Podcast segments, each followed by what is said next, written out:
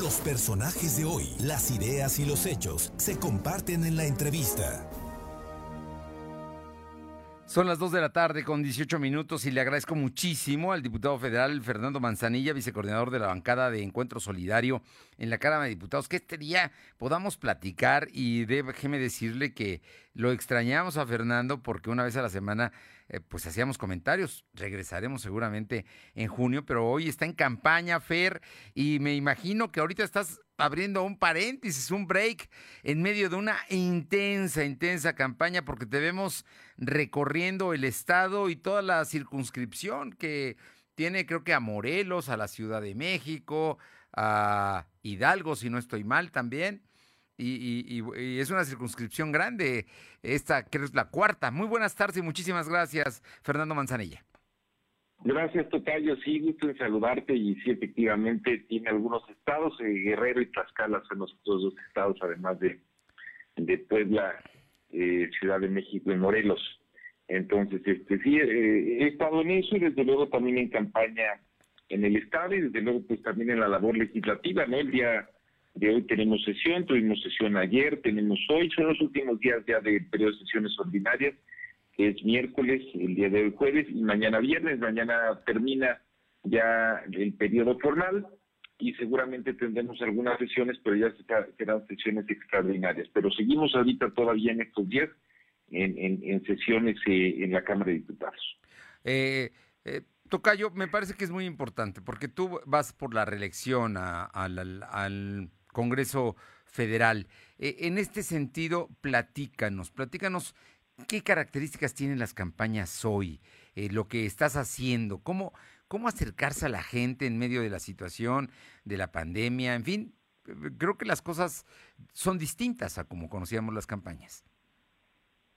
Bueno, Tocayo, eh, efectivamente, pues son campañas diferentes, son campañas que, que además pues este, van a van a mantenernos en esta condición y yo lo he comentado aquí contigo que este, entraremos en una tercera ola. Sigo eh, eh, pensando que estaremos en una tercera ola. Quizá ya no fue de mediados de abril como yo lo había pensado, pero eh, no tengo ninguna duda porque lo están viviendo pues muchos países en el mundo, más o menos en estos mismos tiempos y tendremos seguramente una tercera ola eh, eh, cuando estemos en el proceso de la elección.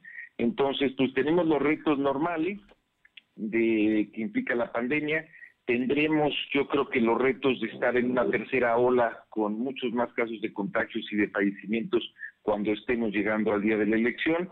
Y además pues la propia pandemia hace que, que la gente pues esté poco interesada en política, o sea, la verdad es que la gente tiene otras prioridades, desde luego la salud es una de ellas, pero la pandemia ha afectado no solo la salud de las mexicanas y los mexicanos, sino también su economía. Se han perdido muchos empleos, se han perdido muchos ingresos y la gente pues está, yo te diría, más concentrada en eso. Por eso yo creo que tendremos una elección con un bajo nivel de participación. Ese es mi sentir.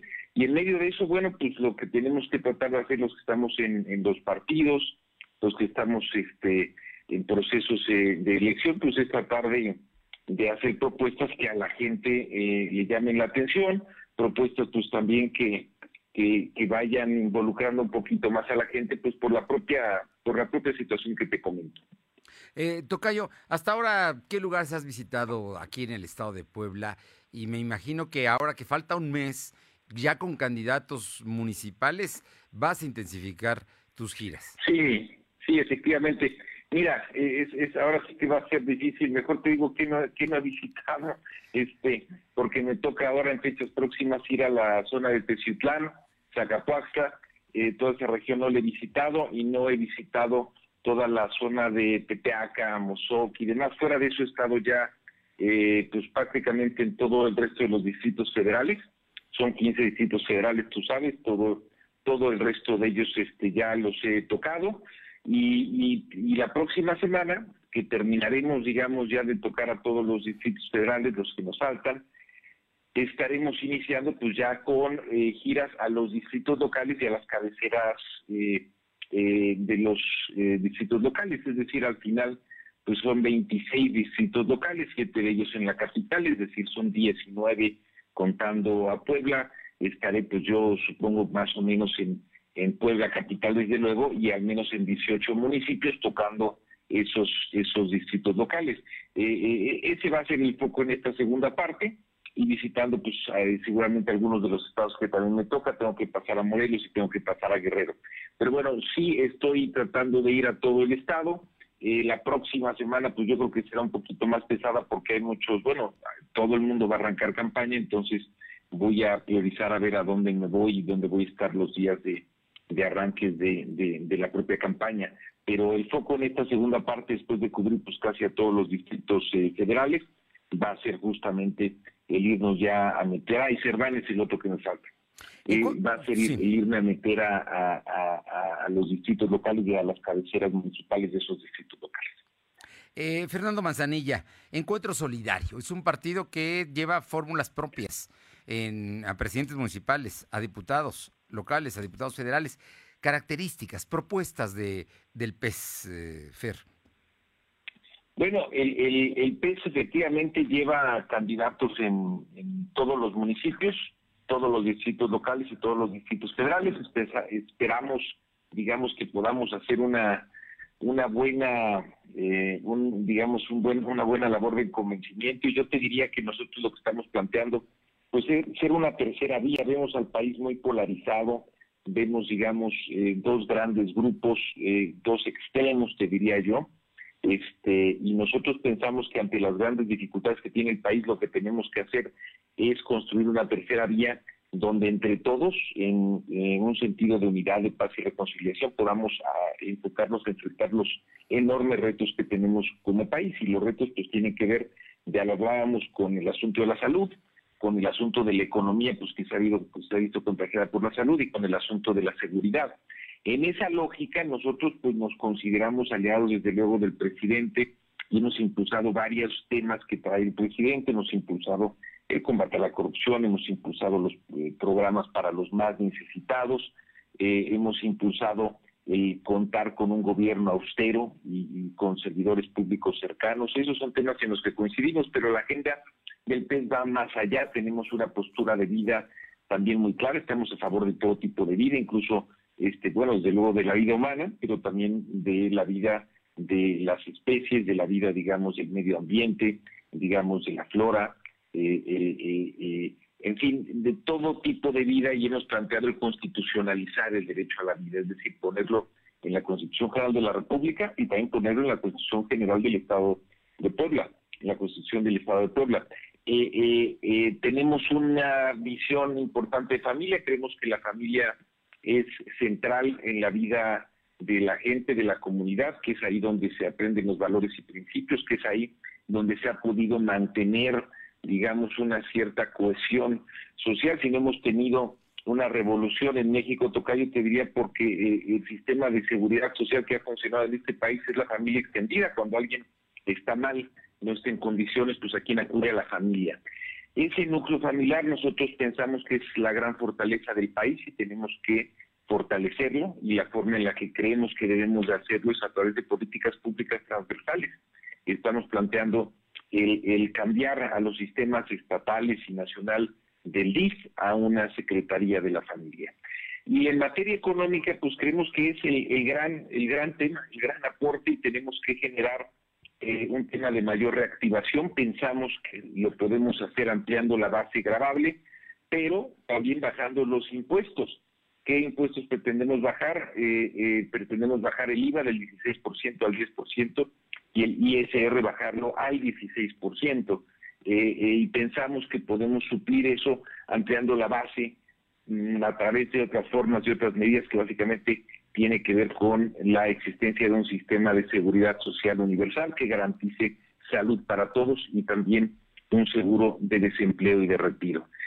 Esas son algunas de las de las propuestas que traemos eh, eh, y finalmente, bueno, te diría, eh, por otro lado, en, materia de seguridad pública estamos muy enfocados al tema de mano dura. Pensamos que tenemos que tener mano dura en contra de la delincuencia.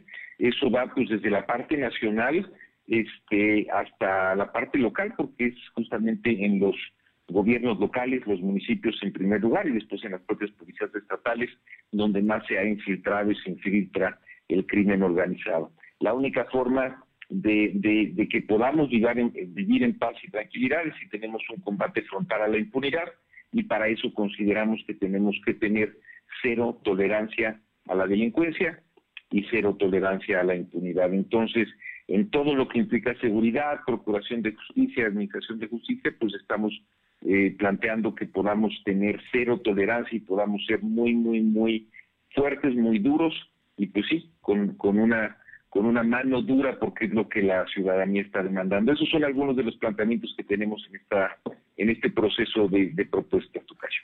Pues eh, Fernando Manzanilla, me parece muy clara la agenda, me parece muy clara y déjame que te diga, yo no he escuchado de otros partidos, incluyendo el del presidente Morena, ni tampoco va por México, un puntos tan, tan textuales, tan puntuales como estos que nos acabas de mencionar en distintos ramos que son finalmente la agenda y la prioridad de los mexicanos. Fer, yo sé que tu tiempo es vale oro y estás muy atareado con la, la campaña y con la legislación.